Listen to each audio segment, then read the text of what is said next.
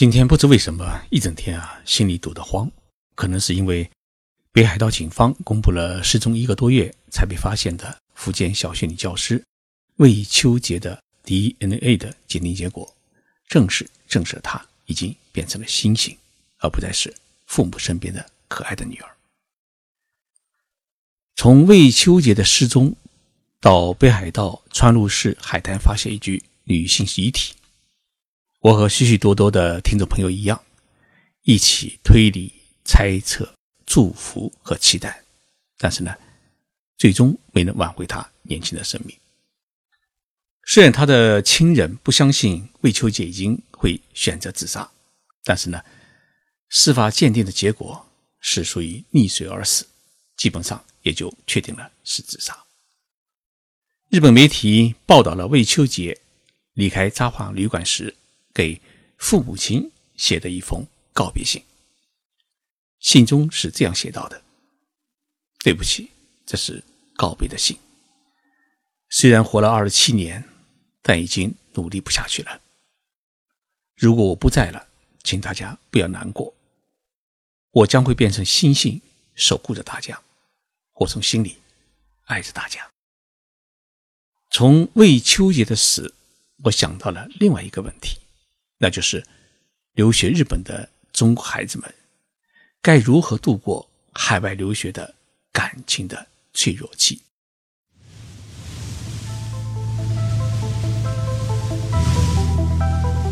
任你波涛汹涌，我自静静到来。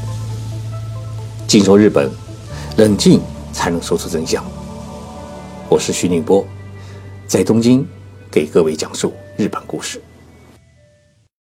一九九零年十月十七号，魏秋杰呢出生在福建省南平市，那是一个深秋时节，他的名字啊，或许是由此而来。二零一三年，魏秋杰从四川工商学院英语专业毕业，在去年九月一号，他在福建的昭武市实验小学新天地分校开始了为期一年的教育实习，在那里啊。他分别教三年级的语文和六年级的英语，各带一个班。今年一月，他拿到了中小学教师资格考试合格证明，并通过了新任教师的公开的招聘考试，即将成为一个有编制的老师。新的生活在向他招手，但是呢，新的学期即将开始时，孩子们再也无法等到魏老师的到来。我今天读到了南方都市报记者刘苗写的一篇文章，说魏秋杰表面上是一个很开朗的人，但是呢，在和朋友嘻嘻哈哈的背后啊，魏秋杰也是一个有细腻的心事和不为外人所道的心事。他也曾有过一段无果而终的爱情，却发现孤独是生命的常态。他说：“即便如此，也请笑着前进。”去年的八月二十一号，他在豆瓣上写下日记，说：“偶尔还是要发生些什么事，才能越来越笃定自己的信念。我有自己的活法，不后悔的活法，随性自在的活法。一切的沼泽我都不想要，我只想一个人，然后我只想一个人。”今年六月二十五号凌晨一点多，他在微博中写道。人生永远是很矛盾的吧，再孤独也还是需要朋友，有了朋友，还是解决不了孤独。一个月之后，魏秋杰一个人来到了日本，来到了北海道，他还带了一本村上春树的随笔集，叫《爱吃沙拉的狮子》。他写给父母的告别信就夹在这本书里面。在《爱吃沙拉的狮子》里面，村上春树啊这样写道。正因为会发生未知的事情，旅游才有趣。假如一切都像当初计划的那样顺顺当当，不出意外，旅行大概也就失去了意义。没人知道他是否对这段话产生共鸣。魏秋杰很喜欢一首名为《迷失的星星》的歌，那是电影《再次出发自纽约遇见你》的主题曲。在那首歌里面，英国女演员凯拉她这样唱道。为何青春总虚耗在年少无知时？我们就像被狩猎的羔羊，只能盲目奔走，找寻着存在的意义。或许我们都是迷途的星星，试图驱散前路的黑暗。后来，人们在札幌旅馆门前的监控录像中发现，七月二十二号早上，魏秋杰写完告别信以后离开旅馆时。他手里的 iPad 画面显示，他正在听这首迷失的星星。我想，魏秋杰是一位很感性的女孩，也是一位很文艺的女青年。从她的成长经历可以看出，她不是一个很会读书的女孩，却是一位很会拼搏奋斗的女孩。从福建考到成都一所普通的大学，再努力去做实习教师，再努力去参加。教师的公开招聘考试，好不容易可以拿到一份正式的教师编制，但是蓦然回首，发现自己已经二十七岁，还没有男朋友，甚至才有了一份正式的工作，但是这一份工作或许并不令他十分的满足。在充满攀比与竞争的社会里面，魏秋杰会觉得自己是一个落伍者，是一位人生的失败者，最终才会有了。独自一人来到异国他乡，在美丽的北海道结束自己美丽生命的选择。因为在《非诚勿扰》的电影当中，舒淇扮演的梁笑笑就是在北海道的阿寒湖边上彷徨，最后跳入了川路市附近的大海。魏秋杰离开札幌的旅馆，坐车七个多小时，来到阿寒湖，来到川路市，最后走的人生最后的路，就是。梁笑笑走过的路，只不过最后的结局是，梁笑笑被川路市的渔民救起，重新开始人生；而魏秋杰呢，被川路市渔民发现时，已经死去一个多月。我们为魏秋杰感到痛惜，愿他在天上啊变成一颗灿烂的星星，守护着我们，同时能够告诉更多的同龄人，珍爱生命，珍爱父母和家庭。魏秋杰的死，他为什么会给我如此大的震动？是因为这几年啊，日本社会发生了几起中国留学生自杀案，让我想到了年轻人脆弱的感情与留学生活的压力。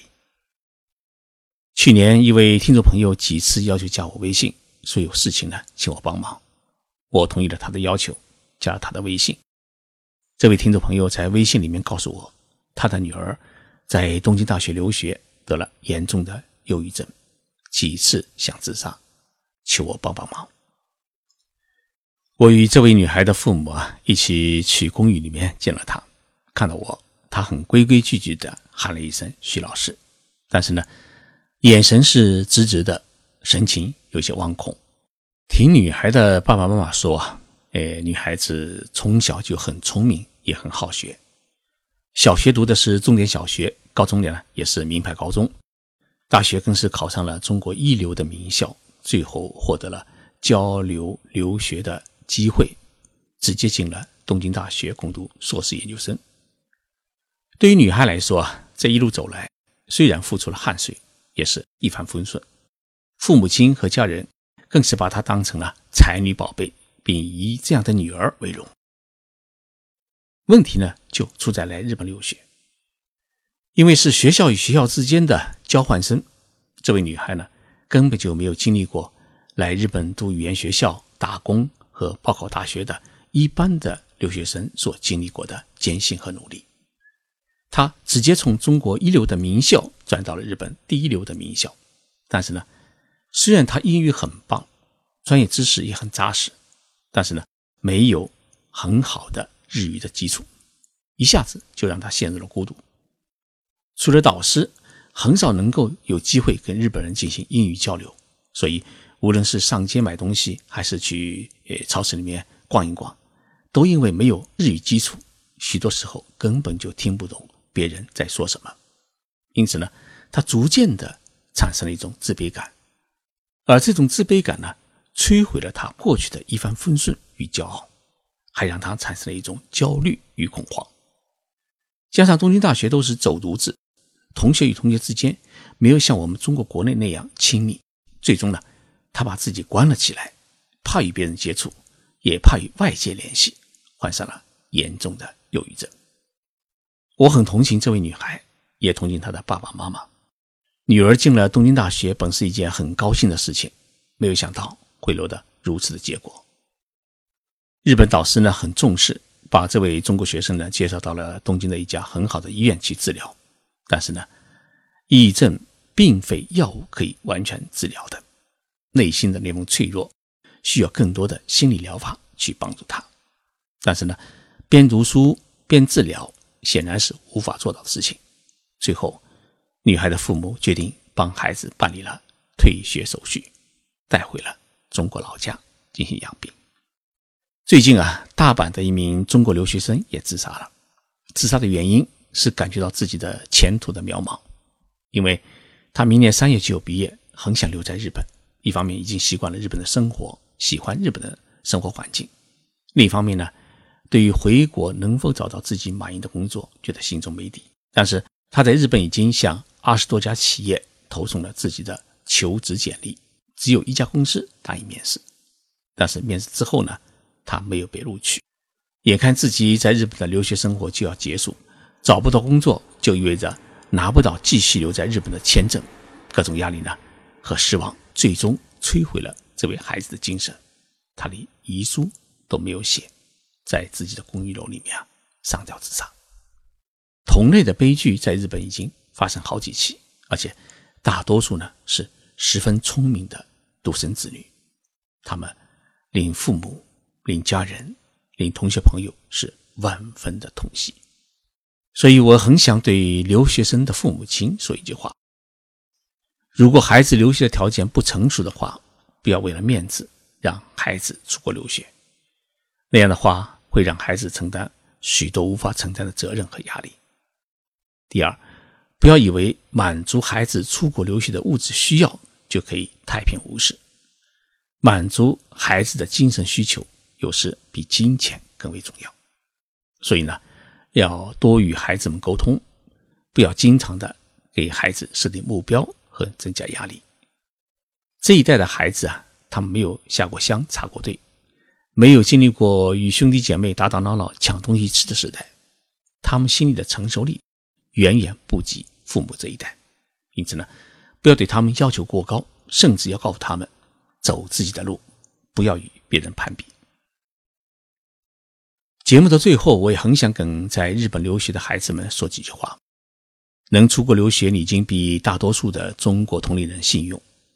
所以呢，即使没有考上一流的名校，能在日本读书，也应该感到幸福。任何一个人的成功，并不完全依靠自己百分之一百的努力，还有许多的机遇和巧合。所以，不要对别人的成功产生嫉妒，你要相信。自己成功和超越别人的那一天，只是还没有到来。但是呢，坚持不懈，辉煌的一天一定会到来。成功的马云啊，只有一个；和马云同时创业的有几万个，几万人的中途的倒下，成就了辉煌的一个。所以，你的眼睛要看看倒下的那一批奋斗者，而不要死盯着唯一的成功者。因为成功者总是少数，但是呢。每一段奋斗的过程，其实也是一种成功的人生，因为你获得了别人难以获得的知识与体验，这就是一种财富。所以，大学毕业以后啊，在日本找工作，未必一定要找世界五百强企业。世界五百强企业有五百强的压力，中小企业也有中小企业的快乐与幸福。先找一家企业干着，以后慢慢调整，拥有这样的心态。你就不会有过多的焦虑，幸福和快乐来自于任何一点细小的成功，而不是登上舞台领奖的那一瞬间。我的朋友张小兵是东京一所语言学校的校长，他今天给我说了这么一句话：魏秋杰老师这一代人啊，其实也是有一份可怜，他们从小很少有机会受到责任与义务的教育，成长的阶段呢，又赶上了一个追求结果。忽略过程的年代，在压力与责任面前，他们有时会选择逃避。我觉得张小兵校长的分析很有道理。一个人的成功啊，并不是拥有多少财富和学位，而是拥有多少人对你的尊重和自己对多少人付出的一份责任。今天没成功啊，并不意味着你一辈子不会成功，而今天的成功也并不意味着以后还会成功。以平常心来看待自己的人生，你会感觉到轻松和快乐。所以呢，请大家珍爱自己，也带着一份责任心去珍爱家人。天上不会掉馅饼，但是呢，只要你努力，馅饼啊一定会落入你的手中。